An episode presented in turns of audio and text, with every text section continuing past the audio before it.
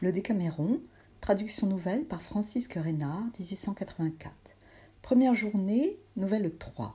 Le juif Melchisedech, avec une histoire de trois anneaux, évite un piège dangereux que le Saladin lui avait tendu.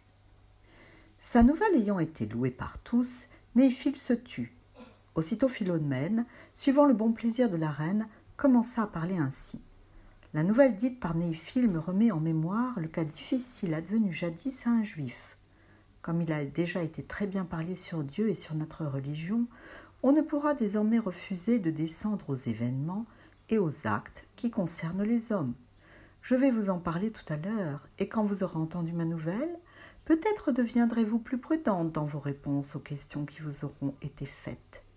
Vous devez savoir, ô mes amoureuses compagnes, que de même que la bêtise fait souvent sortir les gens d'une situation heureuse pour les mener dans une grande misère, ainsi la prévoyance tire le sage des plus grands périls et le met en sûreté. Que la bêtise conduise d'un état satisfaisant à un état contraire, cela se voit par de nombreux exemples que nous n'avons pas à relater pour le moment, considérant que tout le long du jour nous en voyons manifestement plus de mille mais que le bon sens soit une occasion de se tirer d'affaire, c'est ce que je montrerai brièvement par ma petite nouvelle, comme je l'ai promis.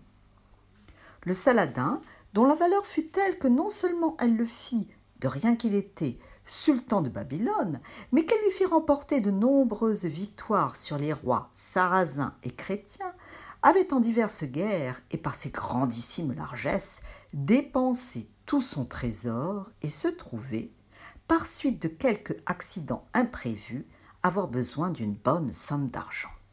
Ne voyant pas où il pourrait se la procurer aussi rapidement que besoin était, il se souvint d'un juif d'Alexandrie, nommé Melchisedech, qui prêtait à usure, et pensa que cet homme pourrait le débarrasser s'il le voulait.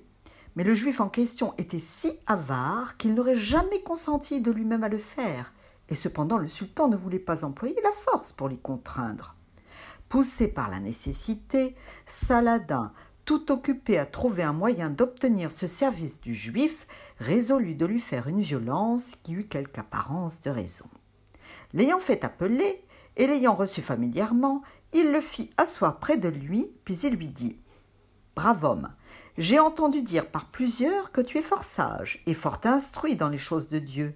Pour ce, je voudrais volontiers savoir de toi laquelle des trois religions tu tiens pour la vraie la juive, la sarrasine ou la chrétienne.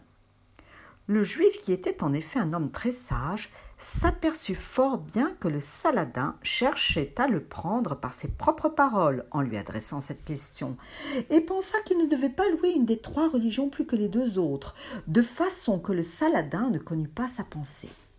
Pourquoi?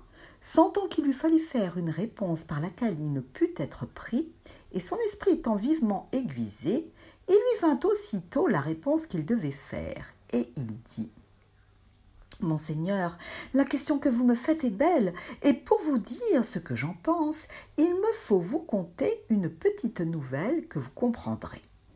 Si je ne fais erreur, je me rappelle avoir entendu dire souvent qu'il fut autrefois un homme grand et riche, lequel, parmi les autres joyaux qu'il possédait dans son trésor, avait un anneau très beau et très précieux. Voulant, à cause de sa valeur et de sa beauté, lui faire honneur et le transmettre perpétuellement à ses descendants, il ordonna que celui de ses fils sur qui cet anneau serait trouvé, comme le lui ayant remis lui-même, fût reconnu pour son héritier, et fut honoré et respecté par tous les autres comme le chef de la famille. Celui à qui l'anneau fut laissé transmis cet ordre à ses descendants et fit comme avait fait son prédécesseur. En peu de temps, cet anneau passa de main en main à de nombreux maîtres et parvint ainsi à un homme qui avait trois fils beaux et vertueux et très obéissants à leur père. Pourquoi il les aimait également tous les trois? Les jeunes gens connaissaient la tradition de l'anneau, et comme chacun d'eux désirait être le plus honoré parmi ses frères, ils priaient, chacun pour soi et du mieux qu'il savait, le père qui était déjà vieux pour avoir l'anneau quand il mourrait. Le brave homme qui les aimait tous les trois également ne savait lui-même choisir celui à qui il laisserait l'anneau. L'ayant promis à chacun d'eux en particulier, il songea à les satisfaire tous les trois. Il en fit faire secrètement par un habile ouvrier deux aux autres si semblables au premier que lui-même qui les avait fait faire pouvait à peine distinguer le vrai. Quand il vint à mourir, il en donna secrètement un à chacun de ses enfants, qui, après la mort de leur père, voulant chacun occuper sa succession et sa dignité, et se les daignant l'un à l'autre, produisirent leur anneau aux yeux de tous en témoignage de leurs prétentions. Les anneaux furent trouvés tellement pareils que l'on ne savait reconnaître le vrai et que la question de savoir quel était le véritable héritier du père resta pendante et l'est encore.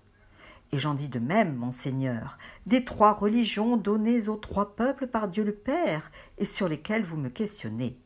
Chacun d'eux croit être son héritier et avoir sa vraie loi et ses vrais commandements.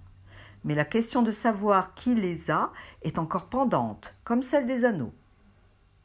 Le Saladin reconnut que le juif avait su échapper très adroitement au lacet qu'il lui avait jeté dans les jambes. C'est pourquoi il se décida à lui exposer son besoin d'argent et à lui demander s'il voulait lui rendre service. Et ainsi il fit, lui avouant ce qu'il avait eu l'intention de faire s'il ne lui avait pas répondu aussi discrètement qu'il avait fait. Le juif, de son propre chef, prêta au Saladin tout ce que ce dernier lui demanda, et par la suite le Saladin le remboursa entièrement. Il lui fit en outre de grands dons, le tint toujours pour son ami et le garda près de lui dans une grande et honorable situation.